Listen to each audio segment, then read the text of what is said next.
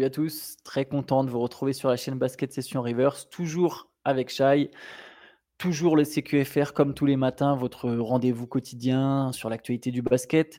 Shai, aujourd'hui, on va parler surtout de Nicolas Batum et de l'équipe de France. Nicolas Batum qui était hier de passage euh, au sein de l'émission Twitch de la First Team, que je vous invite d'ailleurs à aller regarder, parce qu'honnêtement, l'émission, le, passage, les passages de Batum sont, sont très intéressants. Euh, nous, on va en débriefer quelques-uns. On va revenir sur. Euh, il a abordé beaucoup de sujets, évidemment, le, fiasco de la Coupe du Monde, son rôle, etc. Euh, je te propose, Shai, qu'on commence par ce qu'il propose pour former l'équipe aux Jeux Olympiques de Paris en 2024. Donc Nicolas Batum qui souhaite d'une certaine manière mettre, fin, mettre fin au statut. Est-ce que tu veux que je te lise la quote, les quotes exactes Je veux bien. Alors, il y en a plusieurs. Donc, tout le monde doit être en compétition maintenant. C'est fini les 12, c'est fini. Faut arrêter avec ça. Moi, ceci, moi, cela. Et après, il précise, moi, j'ai été là-dedans. On est dans un virage très dangereux. Il y a une génération Tipeee, moi, Nando, jusqu'à Evan. Et là, j'ai l'impression qu'on arrive à un truc très dangereux. Il le répète. Donc, je pense qu'il faut tout remettre à plat. C'est ce qu'on a fait en 2009. Euh, il y a quatre leaders, Rudy, Evan, Nando et moi. Même nous, même, même nous, pardon, on doit être en compétition un peu plus loin, il dit euh, voilà, il y a un an, il y avait des articles et des émissions comme quoi les jeunes partaient trop tôt, qu'ils étaient tous pourris. Maintenant, ce sont les sauveurs alors qu'ils n'ont pas fait grand-chose. Donc, on fait quoi? Moi, je dis venez, on met tout le monde en compétition, en compétition pardon, on se rentre dans la gueule et on voit sur le moment qui seront les 12 meilleurs pour former la meilleure équipe de France possible. Ça se trouve, ce sera sans moi, sans Evan, sans Rudy et peut-être même sans Lando, qui sait? Voilà, grosso modo, en fait, on comprend qu'il y a une fin des statuts, que lui propose euh, que tout le monde soit mis en compétition, comme il le dit, et, qu'on voit du coup. Il propose la fin des statuts, mais après, est-ce que c'est applicable dans les faits? Alors, comme souvent, dès qu'il est chez, chez First Team, il, est, enfin, il est sans filtre, c'est très intéressant, est, c'est presque de la discussion entre potes, donc parfois c'est, quand même. Il, bon, c'est pas quelqu'un qui met forcément beaucoup de filtres quand il, on l'a, on l'a vu hein, pendant la Coupe du Monde. Après, euh, il n'hésite pas à dire des choses, il hein, n'y a pas de souci. C'était très intéressant, comme tu disais, il y a plein de sujets. Et sur ce sujet-là, je suis juste un tout petit peu euh, sceptique parce que c'est un peu ce qu'on veut, ce qu'on voulait tous entendre. Hein. C'est un peu, euh, on est tous ressortis de la Coupe du Monde déçus, avec chacun avait des idées, des solutions à proposer pour, pour que ça se reproduise pas. Il a, il a dit plein de choses super intéressantes et effectivement, on a, on a envie qu'il y ait, ait plus peut-être ce confort. On a eu l'impression qu'il y avait une forme de confort de ouais, que pas, de nonchalance, c'est peut-être un peu fort, mais euh, où, personne s'est fait violence. Bon, voilà, toutes ces choses-là. Je sais juste pas ce qu'il entend exactement par euh, euh, venez, on on se met tous en compétition et à la fin, et à la fin, il reste que les meilleurs. Est-ce que c'est genre les Hunger Games, ils font venir 25 mecs au camp, des, mecs de Pro enfin des mecs de Elite, pardon, plus les cadres NBA sur deux semaines, et puis à la fin, c'est que ceux qui, ont les, qui se sont le mieux entraînés ou qui ont été les meilleurs en match de préparation qui restent je sais pas, j'ai quand même du mal à croire que ce soit faisable euh, et même envisagé par le, par le staff. Que ce soit une idée à, creuser, je, oui, ça semble être une bonne idée que des mecs soient pas installés dans un fauteuil euh, euh, à chaque compétition. On voit que on a parlé de l'exemple espagnol avec des types qui sortaient du banc parce qu'ils étaient peut-être un peu moins forts qu'à une époque, qui changeaient de rôle. Batum lui-même a dit. Hein, il en a parlé aussi. Voilà, il, avait parlé. Il a parlé du fait qu'il pouvait sans doute, il devait sans doute moins jouer. Il a cité des exemples d'autres vétérans de, sélection. Je pense qu'il n'aurait pas de problème à sortir du banc. Après, est-ce que ce qu'il dit là, est-ce que c'est quelque chose qu'il a déjà discuté, dont il a déjà discuté avec le staff, avec la Fédé euh, C'est ça que je ne sais pas. Est-ce que c'est euh, un ressenti très intéressant et très sincère qu'il donne là, euh, comme ça, mais, mais qui n'aura pas de suite, ou est-ce qu'il en il va ou il en a vraiment discuté avec les décideurs? C'est ça le truc. Euh, que ce soit avant ou après, on pourrait aussi dire bah, c'est super intéressant, mais pourquoi vous n'avez pas pensé à ça avant? Pourquoi est-ce que, enfin, si tu l'as senti, tu donnes l'impression de l'avoir senti depuis un bon moment quand même. Il l'a dit à la fin de la Coupe du Monde, il a dit bah, de toute façon, ça fait que plusieurs semaines, plusieurs mois que c'est un peu bizarre. Bah voilà, pourquoi maintenant? Donc c'est très bien de le dire maintenant, c'est le capitaine, il a dit les choses, c'est super cool. Mais dans la solution qui est proposée, je sais, je vois pas comment c'est applicable en fait.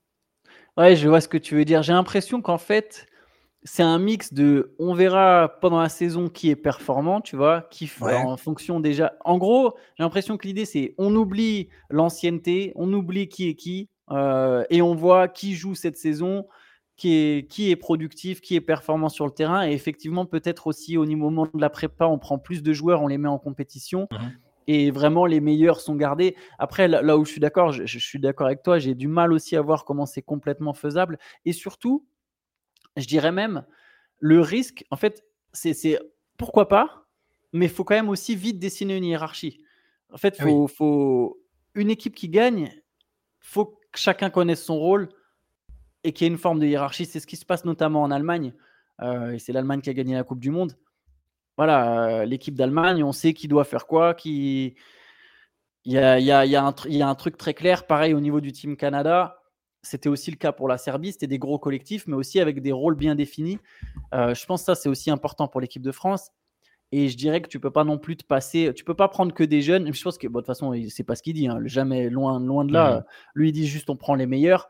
Mais je sais pas si tu peux prendre que les meilleurs, par contre faut qu'il y ait aussi. Bah, tu as besoin, as besoin d'un Batum, par exemple. Tu as besoin de son expérience ou tu as besoin d'un. Tu vois, il y, a des gars dont tu as besoin, tu as besoin de cadres. Pas forcément de cadres sur le terrain, mais aussi de cadres dans le vestiaire, etc. Donc ça peut pas être que les meilleurs si tu veux former la meilleure équipe de France possible. Tu ne prends, pas, tu prends pas juste les 12 meilleurs talents. C'est un peu ce qu'on disait pour, pour Team USA. Hmm. C'était la même chose. C'est que tu prends pas juste les 12 meilleurs joueurs, sinon c'est pas sûr que ça marche. quoi. Ouais, mais bon, je, mais je comprends, je vois, tu, sens qu'il est, sans doute très sincère et que c'est ce qu'il pense et que et qu'il pense que c'est une bonne idée. J'espère juste que, enfin, je, je, vois pas comment c'est vraiment faisable. Les joueurs NBA peuvent pas venir. Euh, mm. Voilà, sur, sur, un club, c'est facile à faire. les mecs se voient tous les jours, euh, les entraînements, tout ça, si tu peux. Là, les rassemblements, euh, pour, quand il y a des qualifs, c'est que les joueurs disponibles qui sont là. Ok, tu peux. Bah, ça sert d'ailleurs. Hein, des mecs comme Sylvain Francisco ont profité des qualifs pour, pour intégrer le groupe. Euh, mais après, euh, quand il y a une grande compétition, là, avant les JO, en fait, qu'est-ce qu'ils proposent? Qu'avant les JO, on rebatte les bah, cartes? Qu'il une grande, peut-être qu'il y ait une grande prépa, qu'il y ait une plus grande, qu'il y ait une plus grande prépa. De toute façon, je pense que l'idée, mmh. ça va, ça va être de faire une vraie grosse prépa euh, tout au long du mois de juillet et peut-être de faire un camp avec un peu plus de monde, de pas se dire et de et voilà et quand il dit c'est fini les 12, je pense qu'il y a un peu de ça quoi. C'est on mmh. fait un grand camp d'entraînement. Parce que je pousse l'absurdité. Regarde, si je pousse le raisonnement à l'absurde, hein, c'est vraiment absurde, mais il y a un, un, groupe très élargi. Il y a des joueurs comme on en a vu dans la prépa qui ont été sparring partner ou joker, type euh, genre Bodian Massa, c'est un intérieur, ok. Si Rudy Gobert, il est, il, est allé super loin en playoff avec Minnesota, il arrive au camp, il est un peu, en, enfin, ça a été, c'est un peu compliqué, il a du mal, euh, il se fait bousculer, j'en sais rien. Et, est-ce que du coup, et Bodian Massa est exceptionnel, est-ce qu'on dit, bah, on va prendre Bodian Massa et pas euh, Rudy Gobert? C'est ça que je sais pas. Mais je dis pas que l'idée est mauvaise, hein. je dis juste qu'il faut voir, j'aimerais que ce soit plus clair dans l'application. Pas juste euh, un truc pour, pour, pour, contenter tout le monde. Et, même moi, ça me contente. En vrai, quand il a dit ça, je dis, bah ouais, il a raison. c'est super, il faut, faut pas qu'il y ait de sénateurs, comme on dit dans d'autres sports, euh, tu vois. Donc, je, je, demande juste un peu plus de, précision peut-être pour que ça. Euh, pour que ce soit éventuellement mis en application et, savoir si le staff, si le staff et la Fédé sont OK avec ce fonctionnement-là, parce que parfois on a l'impression tu as, le staff, les joueurs et le staff d'un côté, la Fédé qui donne d'autres directives. Enfin, c'est, je sais pas. Mais ça n'enlève rien. C'était très intéressant. C'était un des passages extrêmement intéressants de son, intervention.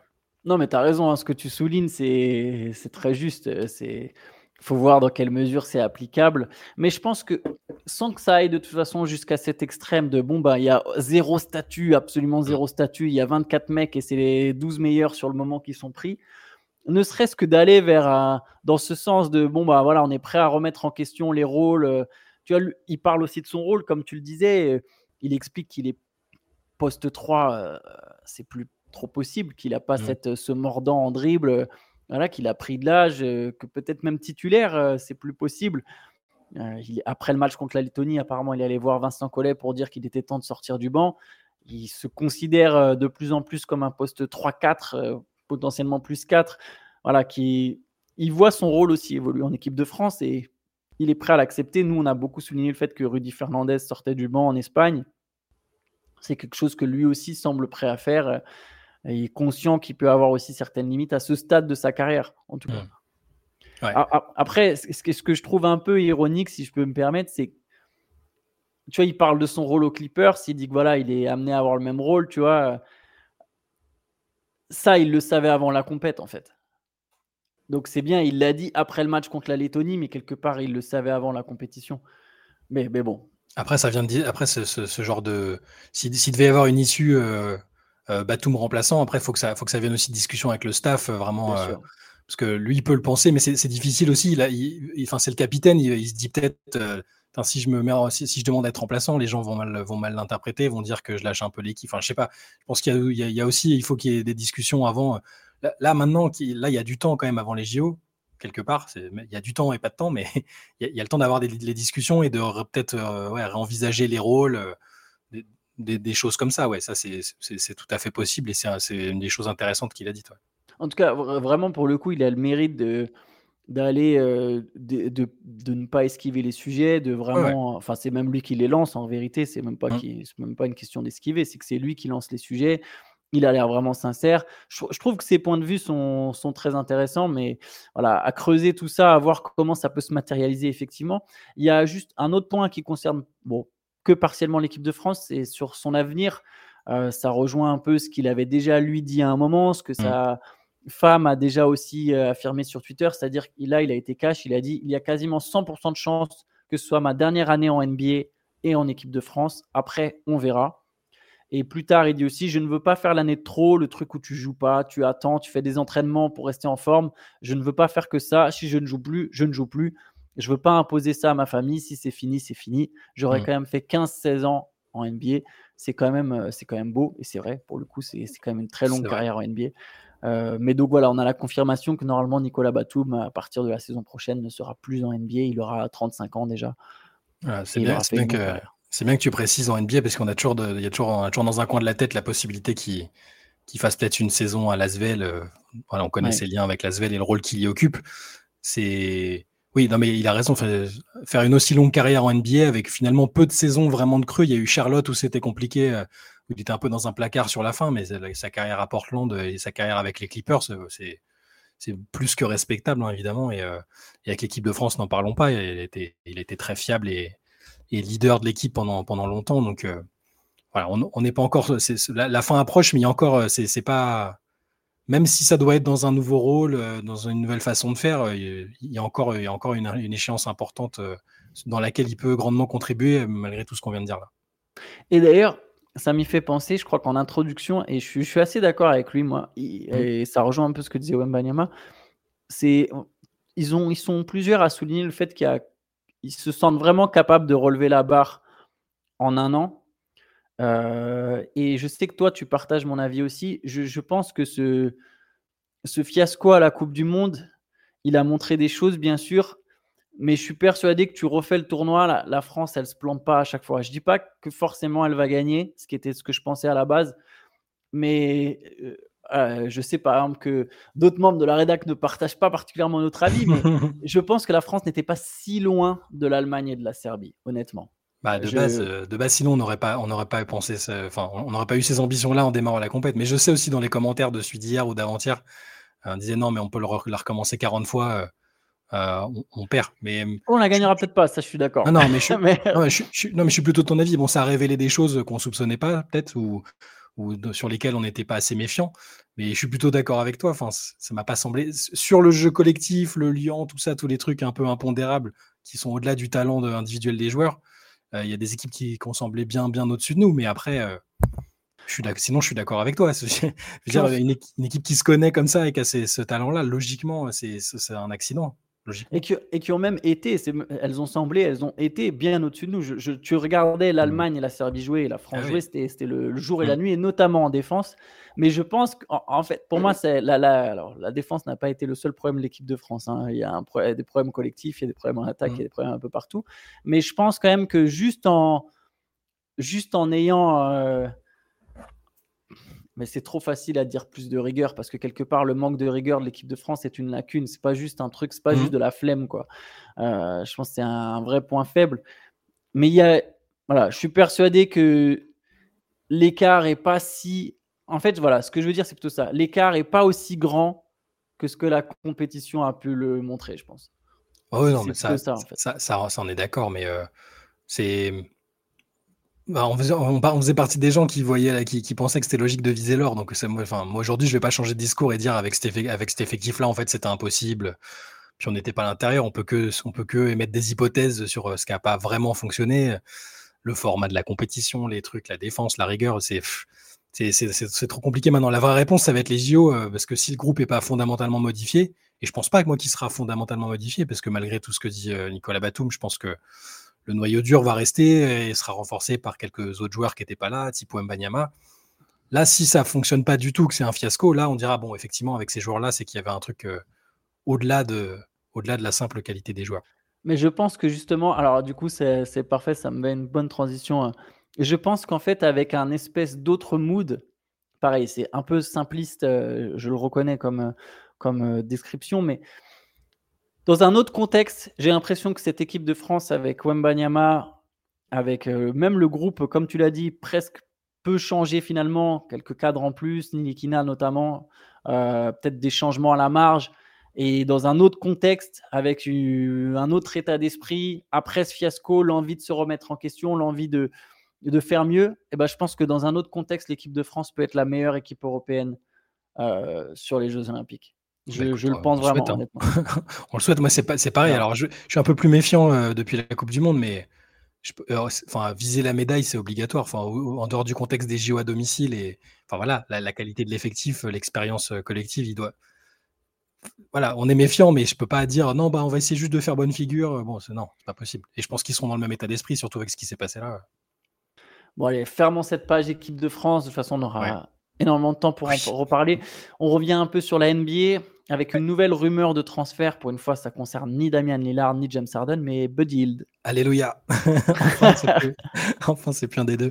oui, là, c'est intéressant parce que Shams Charania note que Buddy Hield, qui est donc, euh, enfin, c'est pas n'importe qui en NBA, c'est le, le, shooter à trois points le plus prolifique depuis 5 ans en NBA. Hein. Quand, tu cumules, c'est lui qui a mis le plus de paniers à trois points. Donc, forcément, dans une NBA où, où, le shoot est devenu aussi important, c'est pas anodin. Euh, donc Hield qui est en fin de contrat avec Indiana à la fin de la saison.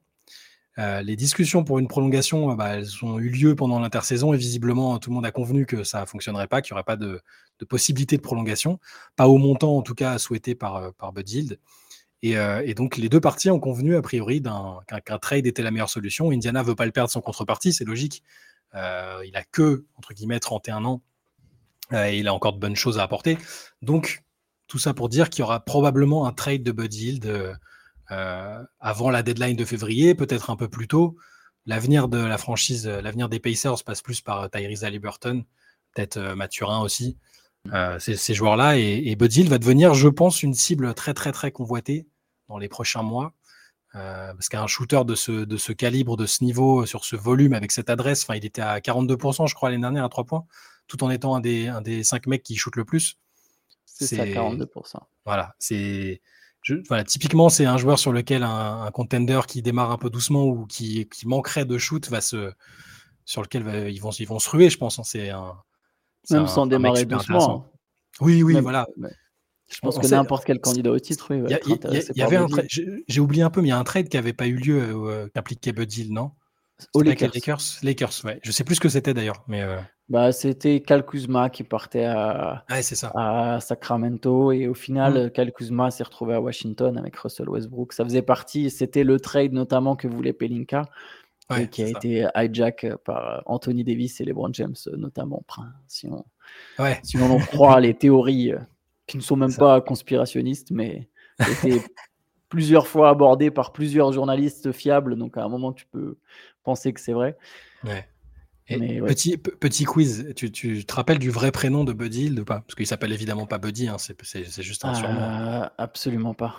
C'est ça, j'ai toujours trouvé ça marrant. Il s'appelle Chavano Rainer Hild. Voilà. Ok, alors je n'aurais jamais deviné. c'est son prénom, Chavano Rainer. Si vous voulez briller en société, euh, la prochaine fois avec un petit quiz, voilà. Un Bahaméen. Superstar à, à la fac. Euh, je à Oklahoma, ouais. Mmh. Et, et, il sera peut-être au JO hein, s'il joue avec les Bahamas. Les Bahamas. Alors, Bahamas, c'est là où il y a Eric Gordon. Absolument. Ok, et DeAndre Ayton. Exactement. Il est bahaméen, donc euh, très possible qu'on l'y voit. Bah, ça, serait, bon, ça, serait, ça serait marrant. Mais oui, Buddy Hield, pour le coup, euh, ça va être un joueur qui va intéresser toutes les équipes candidates au titre. Euh. Alors, tu sais, tu dis c'est le meilleur shooter à 3 points depuis 5 ans, enfin le plus productif, en même temps, il fait que ça. Hein. Pour le coup, c'est vrai. Buddy Hield, il fait pas une passe, il prend pas un tir ailleurs, il rentre, il court, il, il, tire à trois points, mais tu peux te faire une carrière comme ça et littéralement, il y a des équipes qui vont chercher ça. Je, je, là, j'ai pas d'idée de transfert en tête, tu vois, j'ai, mais je pense que tout le monde va être intéressé, que ce soit les Clippers, les Lakers, les, les Suns. après, les Suns, ils n'auront peut-être pas la marge nécessaire. Mmh. Le Heat, les Celtics, les Bucks. Enfin bref. Moi, je sais juste pas si ça. Je sais juste pas si ça, aura, si ça aura lieu avant le début de la saison ou si ou, s'ils vont attendre la deadline pour, pour, pour, que les, équipes envoient tout ce qu'elles ont en dernière minute. C'est juste ça, mais je pense que oui, c'est les jours, ces jours à Indiana sont comptés. C'est peut-être mieux pour tout le monde parce que Indiana, c'est une équipe qui est, ambitieuse, mais à moyen terme, ils, sont, ils, vont déjà essayer de se qualifier pour les playoffs. Lui, il a déjà 31 ans, non pas que ce soit vieux, hein, mais c'est, il n'est pas au début de sa carrière. En plus, si je dis pas de bêtises, il n'y avait pas une histoire avec, avec, avec son âge aussi à Bud Hill. Il, s'était planté d'un an ou il y a un truc comme ça. Il avait annoncé un an de. Enfin, lui ou ça. Je sais plus. Je vous redirai ça dans les commentaires, quoi, parce que là, j'ai totalement oublié. Euh, mais voilà, c'est pas un tout jeune, donc il n'a pas forcément le temps d'attendre 3-4 ans qu'Indiana se développe et, et, soit juste compétitif. Donc, je pense qu'il lui aussi voudrait un contender, euh, tout simplement. Oui, puis il faut faire la place à Bénédicte Mathurin qui joue au même poste, qui va pas non plus sortir du banc euh, tout son début de carrière. Je pense qu'à un moment, les, les, Pacers, de leur but, c'est qu'à terme, à Liberton et Mathurin forment un vrai bac court. Et pour ça, à un moment, il va falloir les faire jouer ensemble. Donc, euh, déjà l'an dernier, il y avait déjà les rumeurs autour d'un transfert de Bud. Mm. Mais je pense par contre que oui, ils vont attendre pendant la saison parce qu'il y a toujours l'optique de finalement le re-signer et pour le vendre plus cher. Tu vois, euh, c'est un peu comme Détroit a toujours Boyan Bogdanovic à, refourguer à un moment ou un autre. Euh, tu peux le re-signer, le revendre, euh, voilà, essayer de récupérer plus d'atouts, etc. Mais oui, un des feuilletons de la saison.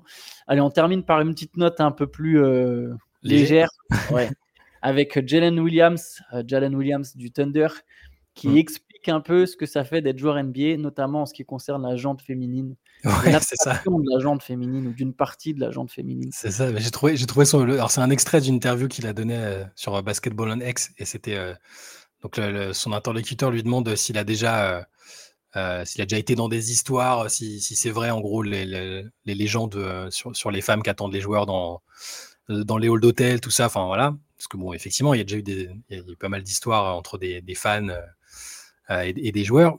Et, et, ce qui répond, c'est intéressant. Donc Jane Williams qui, a juste fait une saison en NBA, hein, une excellente saison d'ailleurs avec le, Thunder, qui a été deuxième au, euh, au vote euh, pour le, pour le rookie de l'année.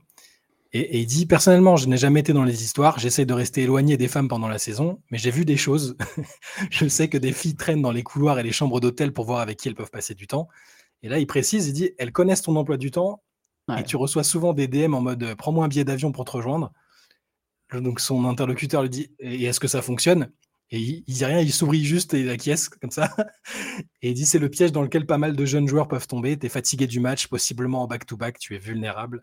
Il est 2h ou 3h du matin. Elles attendent que tu aies fait un bon match et elles viennent à l'hôtel en te demandant de les emmener là-haut avec toi, juste pour manger. On voit tout un tas d'histoires avec des gars qui se font piquer leur portefeuille ou qui se font prendre en photo dans le lit euh, après, euh, après une soirée. Ça arrive à Grady Dick notamment il n'y a pas longtemps, hein, qui s'est retrouvé Exactement. Et c'est arrivé six fois ou sept fois à James Harden hein, depuis le début de sa carrière, euh, mais je crois qu'il s'en fout totalement. Euh, mais c'est oui, enfin c'est intéressant parce que c'est quelque chose qu'on prend un peu comme une légende, mais c'est ah, ça a l'air d'être quand même véridique. Et, euh, et je crois que c'est Théo qui nous disait tout à l'heure, et il joue que à Oklahoma City, il n'est pas sur un marché comme Los Angeles, Miami, New York, voilà. il est, il est pas. Là, là c'est des marchés où les joueurs sont encore plus sollicités par, par ce genre de, de, de filles. Joueur des Lakers ou des Knicks, ça doit être ah bah il y a des histoires. Euh, vraiment la tête solide quoi. Il y a des histoires folles. Ça veut pas dire qu'il n'y a pas de strip club ou de sollicitation euh, à Oklahoma City ou à Milwaukee, hein, mais mais oui, c'est connu dans les grands marchés. Euh.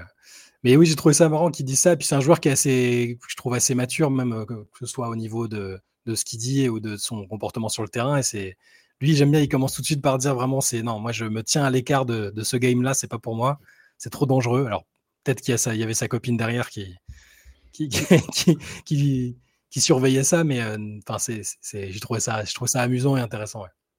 En tout cas, ça montre à quel point la, la, vie de joueur NBA. Euh, alors, ça peut sembler très attirant là, comme ça, de, se dire, euh, mais la pression, là, c'est vraiment un monde à part, quoi. Ah bah clairement.